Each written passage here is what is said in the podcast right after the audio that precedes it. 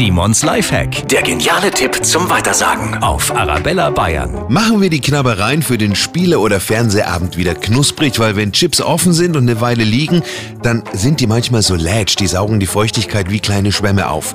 Einfach die Chips, Salzstangen oder auch Flips auf einem Backblech verteilen, den Backofen auf maximal 75 Grad heizen und rein damit. Nach ein paar Sekunden sind die dann oft schon wieder richtig schön kross, die Feuchtigkeit ist raus.